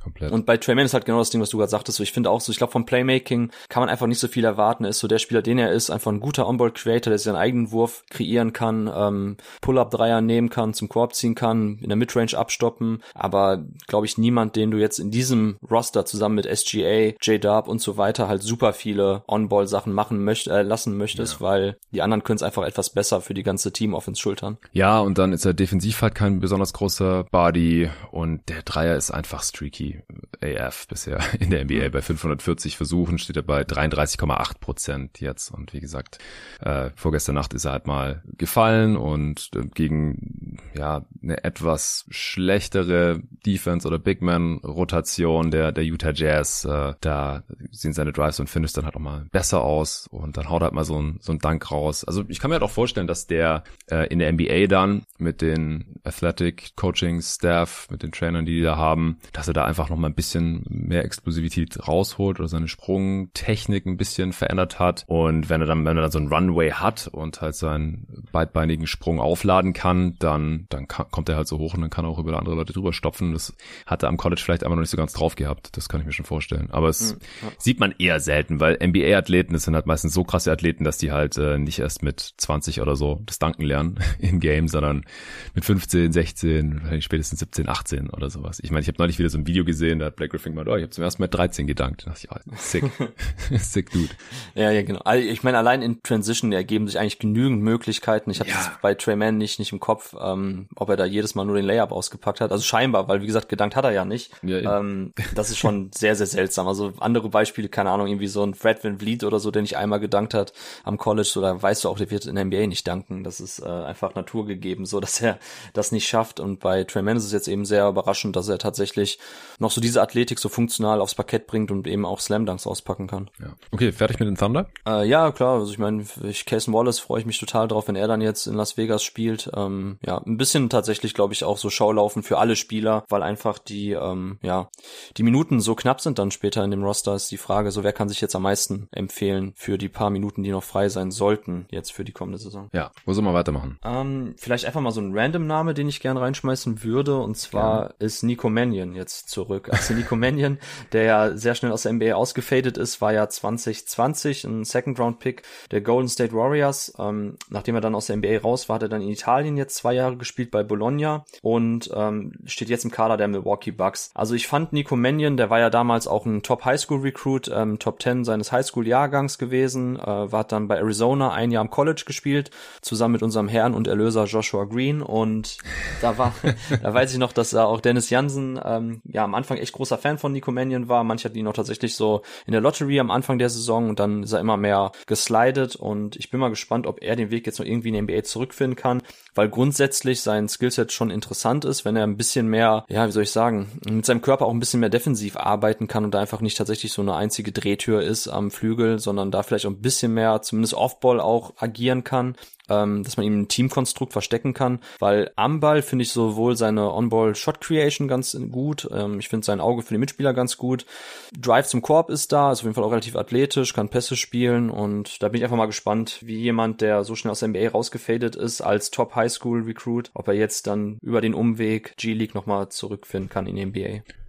Ja, ähm, ich, ich habe gar keine so besondere Meinung zu Nico Mannion. Ich bin auch gespannt, ob er es nochmal irgendwie schaffen kann. Ich, was ich halt von Mannion gesehen habe ähm, in der NBA beziehungsweise in der Summer League damals oder auch vor der Draft, äh, ist halt einfach so ein Mix aus zu klein und zu unathletisch und das kann er halt nicht ausgleichen dann dadurch, dass er irgendwie ein ganz krasser Shooter ist oder irgendwie sowas oder mhm. andere ganz heftige Skills hat. Und entweder er hat seine Skills verbessert oder ähm, bisschen an seinem Körper gearbeitet, aber ich, ich halte eigentlich beides für nicht in dem Maße wirklich möglich, dass er wirklich ein NBA-Rotationsspieler wird bei einem guten Team zumindest. Ja, wahrscheinlich ist das Shooting zu schlecht. Also ich hatte Mannion mhm. ja damals ja auch nicht jetzt auf meinem Big Board gehabt in den Top 30 oder so. Also ich bin jetzt auch kein Riesenfan gewesen. Finde einfach jetzt den Werdegang sehr interessant. Ja. Und ähm, genau, hatte jetzt bei Bologna im ersten Jahr, glaube ich, hatte ich gesehen gehabt, auch gar nicht so viel gespielt. Jetzt im zweiten Jahr auch in der Euroleague dann mehr Minuten gesehen. Und da will ich einfach mal sehen, wie er das dann jetzt im Kontext der Summer League dann aufs Parkett bringen kann. Ja, ich würde ganz gerne mal noch über die Indiana Pacers sprechen, weil deren Team ist auch echt stacked, finde ich. Also ja, echt mega, viel mega. Talent, äh, viele Picks drin. Äh, Matherin ist wieder mit am Start, äh, Nemhard auch. Die haben beide sehr gute Rookie-Saisons gezeigt. Dann noch mit Kendall Brown, Spieler, der letztes Jahr vor der Draft oder bis bis zu den Interviews zumindest äh, auch als First-Round-Pick galt. Äh, ich glaube, vor Start der konnte sogar, sogar als als äh, Lottery-Material eventuell. Ist dann im Draft-Prozess komplett abgestürzt, wie Jerry uns ja verraten hat, hat er halt in Interviews irgendwelche Verschwörungstheorien rausgehauen und sowas, was dann nicht so gut ankam. Und dann, ähm, ja, hat er spielerisch auch nicht viel gerissen und war dann auch ein Großteil der Saison verletzt. Ich glaube, der hat sich irgendwas gebrochen gehabt, war der 48. Pick. Der ist jetzt auf jeden Fall wieder am Start. Äh, Jarvis Walker, der achte Pick dieser Draft, ähm, ist dabei. Natürlich Mojave King noch der Second Round Pick. Isaiah Wong von Miami, auf den habe ich natürlich Bock. 55. Pick der Draft. Ben Shepard, 26. Pick der Draft. Also die haben vier Rookies. Das müsste Rekord sein. Also ich wüsste jetzt kein anderes Team, das mehr Rookies im Summer League Team drin hat und dann halt noch die ganzen äh, Sophomores und ja, mit Robert Woodard noch so ein G-League äh, und Two-Way Contract Veteran, wenn man so will. Oscar Chibwe ist auch noch ein Rookie. Da haben sie sogar, nee, das ist einer der vier, genau. Vier, King, Wong, Shepard, Chibwe und Walker. Nee, fünf Rookies sind es ja dann sogar. Klar, Chibwe ist undrafted und ja, da habe ich mega Bock drauf. Ja, der Kader ist, stimmt, also sind auf jeden Fall vier Rookies. Ich habe jetzt auch gerade überlegt, die einzigen Mannschaften, die rankommen könnten, wären ja die Hornets. Ich meine, die hatten ja auch, glaube ich, vier Picks oder hatten die das nachher getradet? Ich habe jetzt nicht mehr genau auf dem Schirm, wie viel es war, aber im Endeffekt haben ja die Hornets jetzt mit Nick Smith Jr. ein, Murray Bailey zwei, Brandon Miller drei ähm, und James Nagy vier. Genau, also die haben auch. Die Pacers haben aber fünf, wenn du Cheapway mitzählst, der undrafted ist. Oder haben die Hornets noch irgendeinen undrafted? Okay. Ähm, ich schau mal eben kurz. Nein, nein, nein. Nee, ich glaube nicht. Also zumindest sagen die Namen jetzt nichts auf Anhieb, dass die jetzt dieses Jahr rausgekommen wären. Nee, gut, das stimmt. Ja, die Hornets, äh, sorry, die Pacers ähm, sind mir auch sofort ins Auge gesprungen, weil ich glaube, die könnten einfach auch eine sehr, sehr homogene, starke erste Fünf aufs Feld schicken. Also wenn ich mir jetzt vorstelle, dass man tatsächlich dann mit Isaiah Jackson und mit Jarvis Walker im Frontcourt startet, ähm, gerade wenn die jetzt irgendwie viel switchen, ist es natürlich mit Jackson und mit Walker perfekt. Jackson der ähm, größere, athletischere Power-Athlet, wenn ich mal so nennen darf, und Jarvis Walker der eher kräftigere Athlet von den beiden, das passt sehr gut. Dazu Benedict Matherin, der eigentlich auch relativ schnell den Laden abschließen sollte in der Summer League und ähm, ja, Nemhard und sowohl Isaiah Wong als auch Ben Shepard finde ich sehr spannend in dem Zusammenhang dann auch mit ihm zusammen auf dem Court, weil Shepard eben als Off-Ball-Mover und Shooter gut ist und Isaiah Wong halt sekundäres Playmaking und Shot Creation mitbringt. Also ja. könnten ein Team sein, wenn es etwas länger zusammenbleibt, also wenn halt jetzt nicht direkt Nemhard und Matherin nach zwei, drei Spielen raus sind, die auch einen tiefen Run dann jetzt bei dem Las Vegas Tournament machen. Also auf die Pacers bin ich auch sehr gespannt. Ähm, Isaiah Wong drücke ich natürlich die Daumen, von ihm bin ich ja auch ein bisschen Fan, hat ihn ja bei meinen Sleeper-Picks. Ähm, Oscar Cheapway yes. möchte ich noch erwähnen, den hattest du ja auch mit Jerry besprochen. Ähm, ja. Hat jetzt hat ja zwei Jahre bei West Virginia gespielt. Und das Interessante ist ja bei Oscar Cheapway eigentlich, weil ich mich noch erinnere, war ja damals auch Top 30 Highschool Recruit und ähm, West Virginia eine Mannschaft, die ja super viel Full Court Press spielt und auch tatsächlich dann ähm, den Ballhändler schon irgendwo Höhe der Mittellinie dann trappt und auch Cheapway ist dann immer mit hochgekommen. Und ich dachte ja. mir damals am Anfang so bei Oscar Cheapway, krass, ey, der ist ja als so eine richtige Powerkugel, dann flitzt er die ganze Zeit über den Court, wo ich dachte, das könnte ja selbst in der NBA funktionieren, dass man mit ihm tatsächlich so ein Switching-Scheme aufzieht und man ihm auch tatsächlich auch zutraut, mal ein bisschen im Halbfeld zu verteidigen. Und das wäre ganz interessant, wenn tatsächlich die Pacers das so durchziehen mit so einem Switching-Scheme. Äh, mal gucken, wie Oscar Cheapway dann funktioniert, weil ich grundsätzlich auch glaube, dass er so in manchen ähm, oder gegen manche Small-Ball-Line-Ups vielleicht so ein bisschen der Counterpart ist, weil er einfach tatsächlich auch kleinere, agilere Fünfer oder Vierer, die eben auf der Fünf dann spielen, verteidigen kann. Und deshalb würde ich auch sagen, für Cheapway auch nochmal jetzt eine sehr interessante Geschichte in der Summer League bei den Pacers spielen zu dürfen. Das wäre auch nochmal so eine Randnotiz, die vielleicht ganz interessant ist. Ja, nächstes Team oder nächster Spieler? Ja, gerne. Ähm, ich hätte jetzt auch noch so zwei, drei Jungs, die ich dann auch in dem Artikel genannt habe, die könnte man jetzt anbringen. Ansonsten, wen ich jetzt nicht genannt habe, auf wen ich aber dann sehr, sehr gespannt bin, ist ähm, ja Marcus Sasser von den Rookies, weil er war ja so der Spieler, wo man dann am Ende der ersten Runde sich ein bisschen gewundert hat, warum die, ähm, warum die Pistons ihn jetzt ziehen. Und wir hatten mhm. ja dann auch in unserer äh, Fantasy-Liga bei jeden Tag NBA, ist er ja auch, glaube ich, so mit am meisten geslidet, so von den Spielern, die in, in der Realität ja. in der ersten Runde gepickt wurden. Und ich bin ja eigentlich. Bis in die 50er, glaube ich, fast. Irgendwie so, ne? ja, ja, mega krass. Und jetzt haben wir Sessa dann als ähm, First-Round-Pick in einer Mannschaft, die auch sehr tief ist, finde ich. Also bei den Pistons mit Jalen Duran, den äh, letztjährigen Lottery-Pick wieder dabei, Osar Thompson, diesjährigen Number 5-Pick, Isaiah Livers 2021 ja ein Second-Rounder gewesen, der jetzt auch schon einige Minuten in der NBA gesehen hat. Dazu James Wiseman, der vielleicht natürlich in dem Pistons-Kader die ganz große Personalie ist. Mhm. Äh, ich habe ja auch in dem Artikel schon geschrieben, also wer es interessiert, gerne dann bei Steady auschecken. Ähm, für mich steht er jetzt aktuell am Scheideweg seiner Karriere, James Wiseman, weil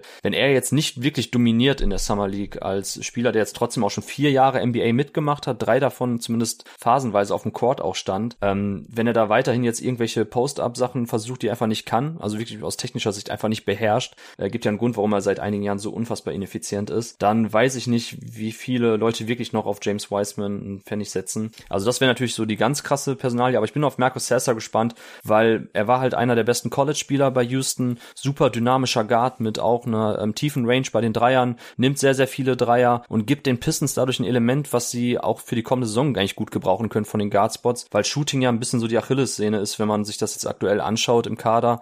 Ähm, sehr viele athletische Spieler, ähm, Ivy und Cunningham natürlich dann auch gute Playmaker, aber sie bräuchten schon irgendjemanden, der auch wirklich ja eine gute Shooting Gravity mitbringt, der auch einfach Dreier im hohen Volumen nehmen kann, den, eine Defense auch respektiert. Und das ist Sessa in diesem Kader für mich schon irgendwie jemand, der das erfüllen kann. Von daher bin ich mal gespannt, wie er jetzt in der Summer League aussieht, wie er funktioniert, ähm, wie groß seine Rolle jetzt vielleicht auch sein wird und gerade auch im Zusammenspiel mit Jaden Ivey, der ja auch schon jetzt dabei ist, ob er dann da eben mit seinem Shooting ein ganz guter Counterpart ist. Ja, spannend und allgemein die Pistons, du hast ja gerade schon gesagt. Das ähm, ist auch ein, ein spannendes Team mit ein paar Dudes, die zumindest Teil der Rotation sein werden, wenn nicht sogar starten werden. Also das ist ja auch ziemlich spannend. Da hatte ich mich ja auch mit Jerry in der gestrigen Folge drüber unterhalten. Wer startet da jetzt eigentlich genau? Äh, kommt Osar am Ende nur von der Bank, weil Monty lieber mit den Veterans startet zum Beispiel. Wie viel spielt Monty Morris? Wie viel bleibt dann für Marcus Sasser und auch Jaden Ivey? Und wer von den Bigs äh, startet? Starten da echt Duran und Wiseman irgendwie nebeneinander? Und wenn nicht, wer von beiden bekommt den Starting-Job? Und was ist mit Bagley und Stewart? Alles super spannend und ja, die Summer League, die wird jetzt in gewisser Weise natürlich die Weichen stellen. Ich halte Jalen Duran für das viel interessantere Talent als James Wiseman, aber sie haben halt auch erst für ihn getradet. Es war mal der zweite Pick. Äh, und auf der anderen Seite ist es jetzt halt natürlich auch schon kein gutes Zeichen, dass er hier jetzt überhaupt nochmal Summer League zocken muss. Das, ähm, also uns ist ja vorhin spontan niemand eingefallen, der mal Top 3 gepickt wurde und dann nach seiner dritten Saison nochmal Summer League spielen musste. Also wenn er halt sich auf das beschränkt, was er kann und in der Rolle dann irgendwie dominiert, er müsste ja eigentlich dann dominieren mit, mit ja. seinem Körper und mit der NBA-Erfahrung jetzt schon, müsste er dominieren eigentlich in der Summer League. Und wenn er das aber nicht kann, dann äh, sieht es echt nicht gut aus für James Wisemans NBA-Karriere.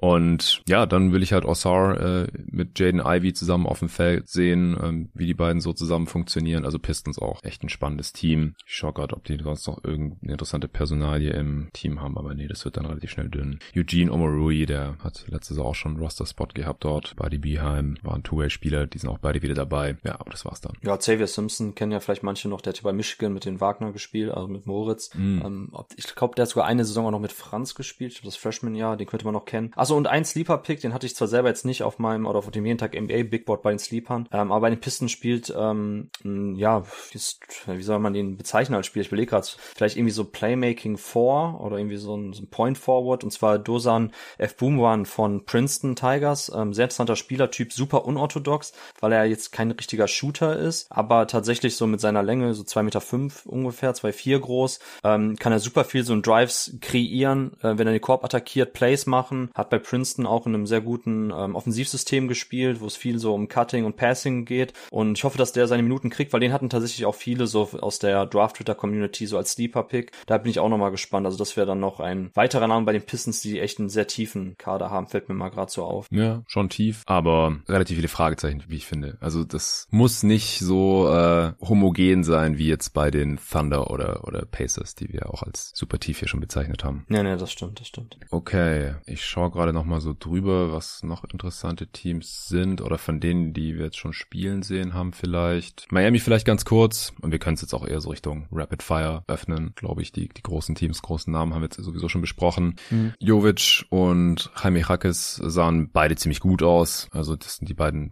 First-Round-Picks der letzten beiden, beiden Drafts. Mal sehen, ob sie überhaupt noch für die Heat auflaufen in der Regular Season. Falls jetzt äh, der Trade für Dame kommen sollte, sind sie da wahrscheinlich beide drin, was natürlich ein bisschen schade wäre ähm, für die Heat-Fans. Aber ich glaube, für Dame Lillard würde man es dann, dann auch mal opfern. Also man hat einfach gesehen, dass die auf dem Niveau und vor allem gegen dieses Lakers-Team ähm, nicht so wirklich zu verteidigen sind.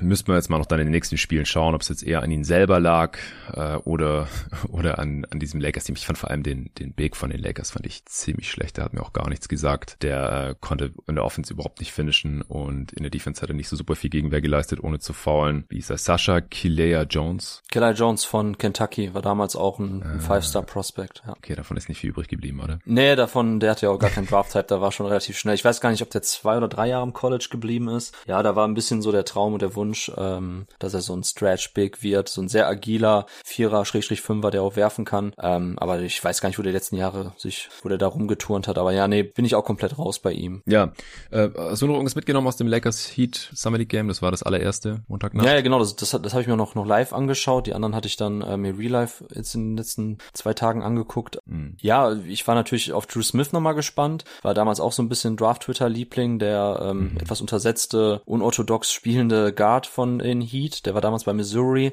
und der sah echt ganz gut aus, fand ich. Ähm, ja, ansonsten Rami Hakes, hast ja gesagt, ein paar, also ich sag mal so zwei interessante Sachen bei zu Hakes. Zum einen wieder ein schönes Beispiel, unabhängig jetzt davon, was wir vorhin gesagt haben, ne, Shooting-Zahlen, bla bla bla, Small Sample Size.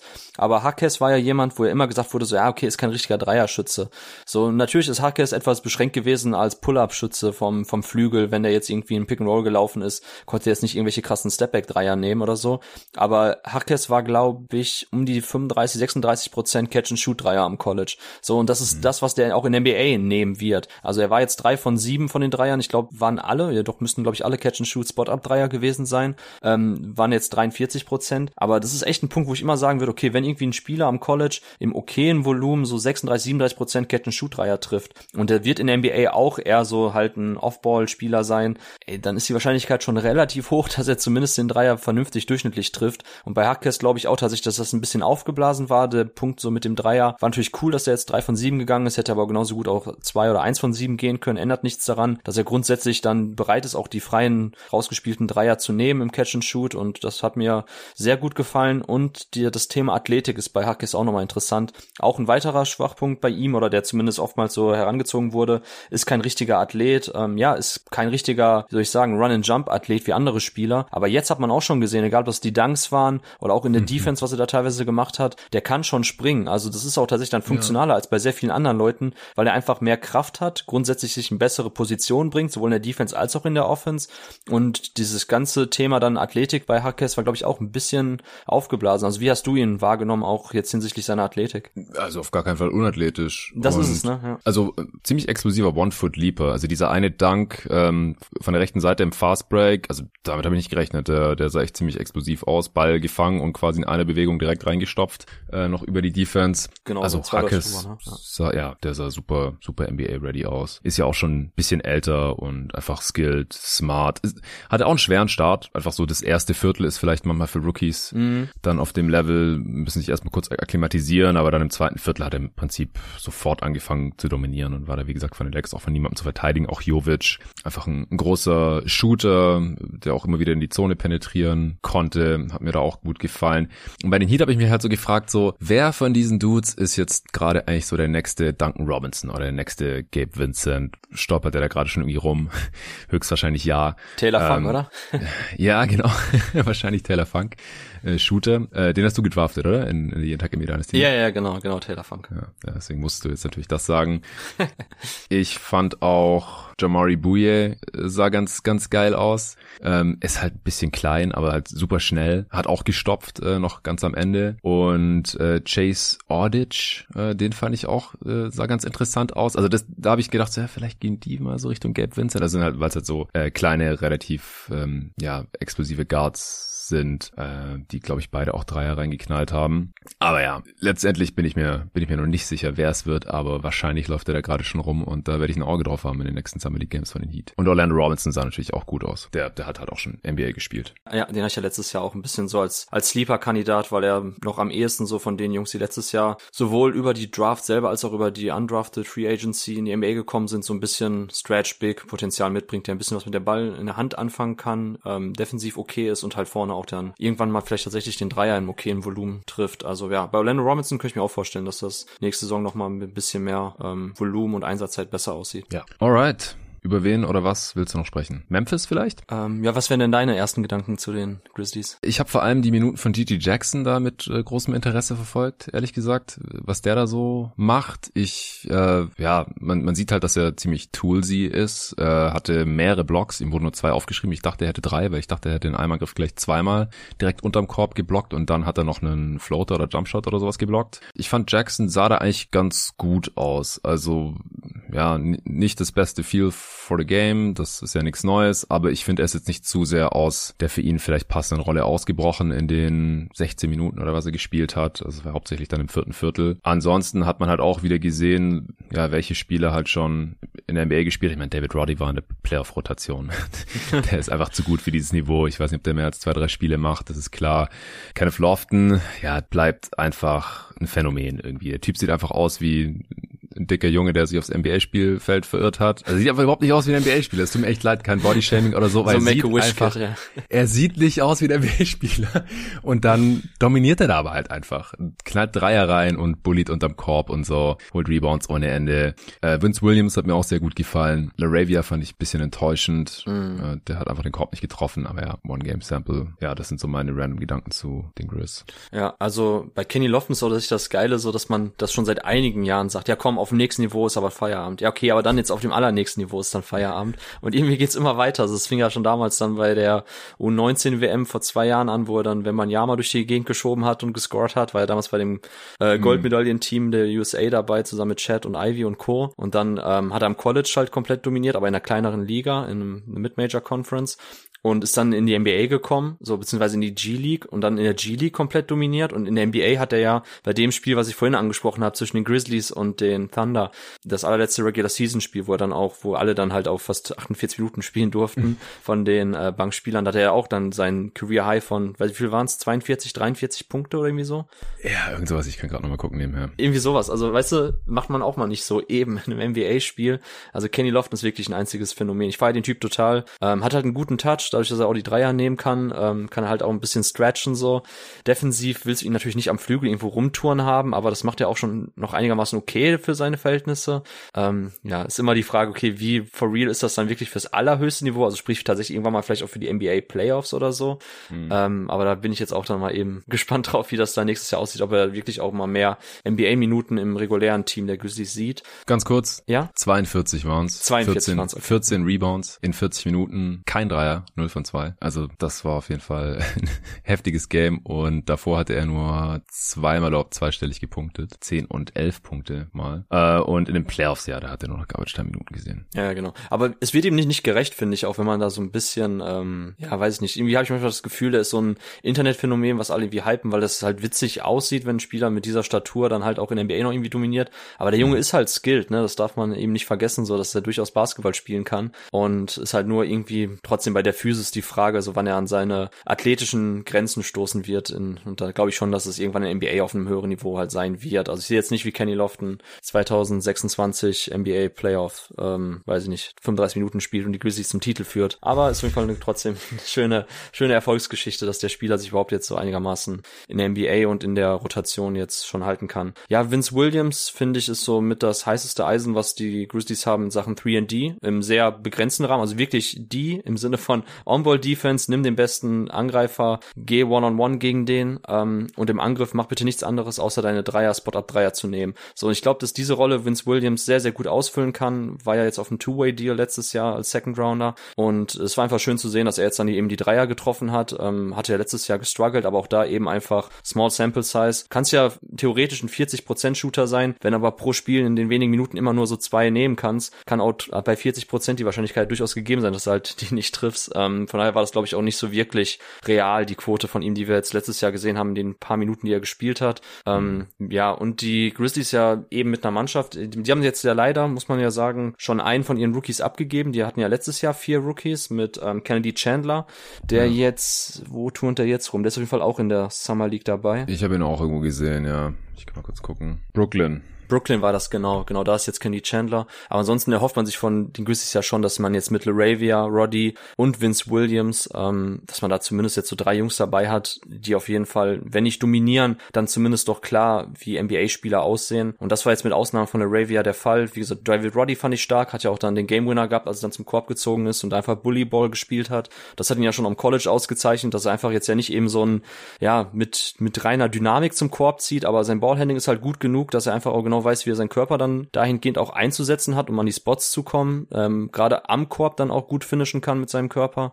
Und da glaube ich auch, dass das jetzt in der Summer League ganz gut weiterhin aussehen wird. Und bei Laravia muss einfach ein bisschen mehr Playmaking auch vom Flügel kommen. Also nicht nur einfach die Spot-Up-Dreier nehmen, sondern er hat hier und da auch mal so versucht, Plays aus dem Dribbling dann zu machen, wenn der, wenn das Closeout vom, vom Gegner gelaufen wurde. Aber das sah alles auch wieder zu unsauber aus. Also bei Laravia bin ich jetzt momentan schon etwas enttäuscht. Da, da würde ich auch sagen, ist die Summer League jetzt schon spannend, weil man einfach sehen will, mhm. dass Laravia jetzt jetzt ein bisschen mehr so Playmaking, variableres Flügelspiel dir geben kann, weil das war ja auch so sein Aushängeschild am College bei Wake Forest, dass er ja wirklich so ein Playmaking-Wing ist und einfach mehr machen kann, als einfach jetzt nur irgendwie so Spot-Up-Dreier als Flügelspieler nehmen kann. Alright, wir haben die Stunde schon gerissen. Worüber willst du auf jeden Fall noch gesprochen haben? Ich überlege gerade, jetzt haben wir im zwischendurch eigentlich immer schon über die Spiele gesprochen von der ersten äh, Doch eine Mannschaft will ich noch ganz gern ansprechen. Da kommen wir natürlich nicht drüber hinweg wieder. Und zwar die Dallas Mavericks, weil mhm. ähm, mein Disclaimer ist, und da bin ich dann interessiert, wie du die Sache siehst, weil äh, Lively und Omax Prosper wurden ja sowohl von den Kollegen dann in Amerika als auch ähm, ja in sehr vielen verschiedenen Fan-Communities ja sehr gelobt, weil man gesagt hat, ey, die adressieren genau die Defizite, die man im Kader hat, die Lücken. Und ich habe ja auch gesagt, so rein aus der Perspektive macht das ja schon irgendwo Sinn. Und da bin ich jetzt halt gespannt bei den Mavs. Deshalb würde ich auch sagen, ist die Summer League interessanter als bei anderen Mannschaften, weil wenn Omax und Derek Lively jetzt in der Summer League in ihren Rollen, die sie auch in der NBA ausfüllen sollen, nicht funktionieren, dann kann man sich das schon abschminken für die kommende Saison. Da sind wir wieder bei dem Thema, also normalerweise gute NBA-Spieler, die richtige NBA-Minuten sehen, die dominieren schon die Summer League oder zumindest mhm. sehen die schon klar eben wie NBA-Spieler aus im Kontext von den von dem Konstrukt Summer League. Und wenn das jetzt bei Omax und bei Lively nicht so aussehen sollte, dann würde ich Bauchschmerzen kriegen als Mavs-Fans, weil da muss ich dann wirklich sagen, so ich freue mich, wenn die Jungs jetzt sofort funktionieren und auch gut aussehen. Das macht halt Hoffnung, dass sie auch wirklich dann ähm, in der NBA jetzt Rotationsminuten schon früh sehen können, weil das wurde ja immer gesagt, ach guck mal, man adressiert die Schwächen so. Und ich bin ja eben der Meinung, hey, du kannst eher davon ausgehen, dass Rookies im ersten Jahr nicht wirklich ähm, Impact-Spieler, also positiven Impact dir geben können. Und dann sind wir schon jetzt bei Omax und Lively dann im nächsten Jahr, mal gucken, wie der Kader dann aussieht. Also alle Mavs-Fans, die eben schon sagen und jubeln über die Draft, so die sollten jetzt genau hingucken und ähm, hoffen, dass Omax und Lively wirklich direkt sehr, sehr guten Impact liefern können in ihren Rollen als A, im Fall von Omax eben On-Ball-Defender am Flügel und der auch seine Dreier trifft im hohen Volumen, das wäre schon mal ein gutes Zeichen. Und im Fall von Lively jemand, der einfach den Ring herausragend ähm, beschützen kann und vielleicht im Angriff auch mal ein bisschen mehr liefern als jetzt bei Duke. Das wäre auch schon ganz, ja. ganz nett zu sehen. Ja, ein bisschen aggressiver vielleicht im eigenen Abschluss und dann darf er gerne natürlich auch die guten Pässe weiterhin spielen, aber es vielleicht einfach mehr eingebunden wird in die Offense. Weil ansonsten ist das Mavs Summer League Roster ja relativ dünn, zumindest was die Namen angeht. Jaden Hardy ist noch da, das ist auch gut, weil der wird dann einfach On-Ball wahrscheinlich kreieren. Genau. Und der sollte da auch schon einigermaßen dominieren können, weil der war schon Teil der Mavs Rotation, hat davor in der G-League gespielt und so. Für den sollte dieses Niveau jetzt eigentlich kein großes Problem darstellen. Ansonsten haben sie mit Chris Silver noch so ein, ja, anders heißt Energy Big. AJ Lawson, McKinley Wright sind auch Two-Way, eigene Two-Way-Spieler, die wahrscheinlich ähm, besser sind als der Rest. Oder siehst du da gerade noch irgendwelche Namen, die äh, dir ins Auge springen, die du interessant findest? Ja, ich könnte zwei Namen nennen. Ähm, bevor ich dann gern von dir hören würde, wie du die Sache einschätzt jetzt mit Omex und Lively. Ähm, also Jordan Walker von UAB und Mike Miles von TCU. Also John Walker bei UAB ist ein, ich weiß nicht, ob der 5'8 ist oder so, also unfassbar kleiner, aber mega scoring-gewaltiger Guard. Also gehörte die letzten Jahre immer zu den besten ähm, Scorern am College-Niveau. Hat UAB auch, meine ich, einmal zumindest in die March Madness, glaube ich, vor zwei Jahren geführt, wenn mich nicht alles täuscht. Ähm, also der ist auf jeden Fall auch jemand, der gut in die Summer League reinpasst, wenn er den Ball kriegt, weil er halt tiefe Range hat und einfach eben gewohnt ist, alleine viel zu kreieren. Und mhm. da könnte ich mir vorstellen, dass wir da vielleicht so ein, zwei Scoring-Explosionen sehen könnten bei Jordan Walker. Aber ich glaube, für die NBA insgesamt ist er dann doch einfach physisch zu limitiert. Ja, und Mike Miles Jr. ist schon interessanter, weil der gehört übrigens auch zu dem ähm, Team USA-Kader 2021, die Gold geholt haben, zusammen mit Chad und Kenny Lofton und so. Und Mike Miles hat jetzt die äh, letzten Jahre am College bei TCU eben gespielt, wo auch Desmond Bain war. Und er ist auch so ein bisschen, also ähnlich wie bei Desmond Bain, ein Spieler, der grundsätzlich über Scoring und über Shooting kommt, aber auch immer mehr so Playmaking-Rolle übernommen hat, besserer Pick-and-Roll-Playmaker wurde, auch mal mehr so aus Drive-Situationen heraus kreieren konnte.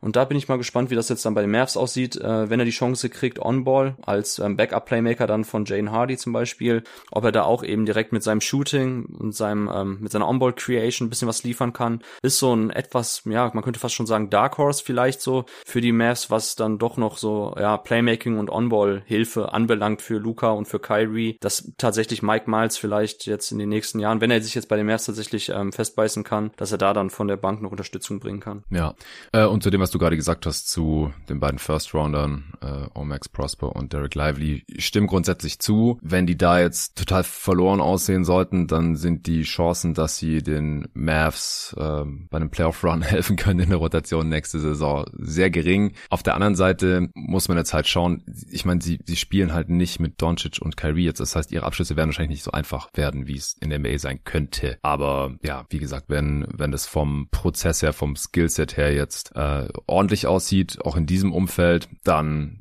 bin ich da auf jeden Fall optimistischer. Hm, ja, Weil wenn du so nach Fit und nach Need draftest als Win-Now-Team, dann äh, müssen diese Spiele auch in der Summer League direkt funktionieren. Vor allem halt Omax, der auch schon älter ist. Ja, genau. Geht jetzt nicht darum, dass Omax jetzt ständig da irgendwelche Pick-and-Roll-Sachen läuft und äh, 20 Punkte im Schnitt jetzt in der Summer League auflegt. Aber dass er zumindest trotzdem auch dann mal, wenn er den Ball kriegt, ein bisschen abseits von den reinen Straight-Line-Drives irgendwie Closeout attackieren, sondern dass er auch wirklich mal ein bisschen den Ball auf den Boden setzen kann, Plays machen kann. Mhm. Ähm, gehört ja auch zu den Spielern mit der niedrigsten Assist-Percentage so von allen Draftees. Also dass man da tatsächlich ein etwas besseres Decision-Making sieht auch und Playmaking für andere, weil das ist ja das, was wir trotzdem auch bei allen anderen Spielern mal kritisiert haben. Wenn Luca den Ball rausbewegt und die müssen dann plötzlich Plays machen, den Ball auf den Boden setzen. Davor habe ich ja eben am meisten Schiss bei Omax, dass ähm, einfach so dieses On-Ball-Game einfach viel zu dünn ist. Also da werde werd ich jetzt zumindest auch direkt mal ein Auge drauf werfen, wie das dann der Summer League in dem Kontext bei ihm aussieht. Ja, und defensiv, wenn er da dann halt auf dem Level nicht ein bisschen Alarm machen kann, dann wird das in, in der NBA halt wahrscheinlich auch nicht. Ja, genau. Und das müssen wir sehen. Okay, äh, ich würde noch die Portland Trailblazers hier in den Ring schmeißen als Team to watch. Natürlich zum einen aus offensichtlichen Gründen. Äh, sie haben Scoot Henderson gedraftet an drei, aber auch sie haben drei Rookies mit noch Chris Murray, der der 23. Pick war und äh, Ryan Rupert von den New Zealand Breakers an 43. Dann ist mit Jaden Sharp natürlich der siebte Pick der 22er Draft am Start mit Keon Johnson noch ein First Rounder aus 2021 mit Jabari Walker, noch äh, ein Second Rounder der letztjährigen Draft, der ja dann auch damit äh, Watford und so die Summer League gewonnen hat letztes Jahr. John Butler, auch so ein kurioser Spielertyp, super lang, extrem dünn, der ist auch noch da. Und äh, Christ Kumaji von Alba Berlin ist auch im Summer League Roster. Hast du jetzt noch irgendein, irgendein Team, irgendein Spieler oder sollen wir dann ähm, zum Ende kommen? Ja, ich würde einen Shoutout geben und zwar ähm, ein Spieler, den ich vor einigen Jahren interviewen durfte, ähm, sehr sympathischer Dude ist äh, Sam Griesel, der auch für die U-Nationalmannschaft in Deutschland gespielt hat. Der hat jetzt am College ähm, erst bei ähm, North Dakota State gespielt und ist dann jetzt nochmal gewechselt für sein letztes Jahr bei Nebraska und der steht tatsächlich im Summer League Roster der Boston Celtics. Ähm, also mhm. genau, David darf sich da ein bisschen Sam Griesel anschauen. Wie gesagt, ist so ein ähm, ja relativ athletischer Spieler, ähm, kann dir als Flügelspieler sehr viel Rim Pressure geben, zieht gut zum Korb, hat da gute Finishes, ist halt jetzt nicht der beste und sicherste Spring, äh, Sprungwerfer, was natürlich auch vor allem seine NBA-Limitationen klar macht, weil er natürlich dann Offball irgendwie nicht so viel machen kann. Ähm, ich glaube aber, habe schon vernommen, dass äh, BBL-Teams sehr, sehr interessiert sind, eben aufgrund seines deutschen Passes, also ist Deutsch-Amerikaner. Der Vater ist Deutscher, die Mutter Amerikanerin. Und da glaube ich schon, dass Sam Griesel dann den Weg äh, in die BBL finden wird. Aber jetzt gucke ich mir auf jeden Fall an, wie er in der Summer League aussieht. Und ja, auf jeden Fall ein ganz, ganz netter Typ. Den für die Five vor, vor zwei Jahren habe ich ihn, glaube ich, interviewt. Ah ja, okay, cool. Alright, dann äh, bleibt uns nur noch, noch mal darauf hinzuweisen, dass äh, du zusammen mit Luca und David am am Samstag auf Playback TV slash jeden Tag die Summer League live kommentieren wirst. Äh, wenn ihr einen League Pass haben solltet, könnt ihr euch einfach einmalig einloggen, dann könnt ihr das Spiel sehen und äh, die drei Jungs eben drüber ja, quatschen, philosophieren und kommentieren, hören. Ihr könnt im Chat schreiben und äh, Fragen stellen und mitdiskutieren, Umfragen beantworten.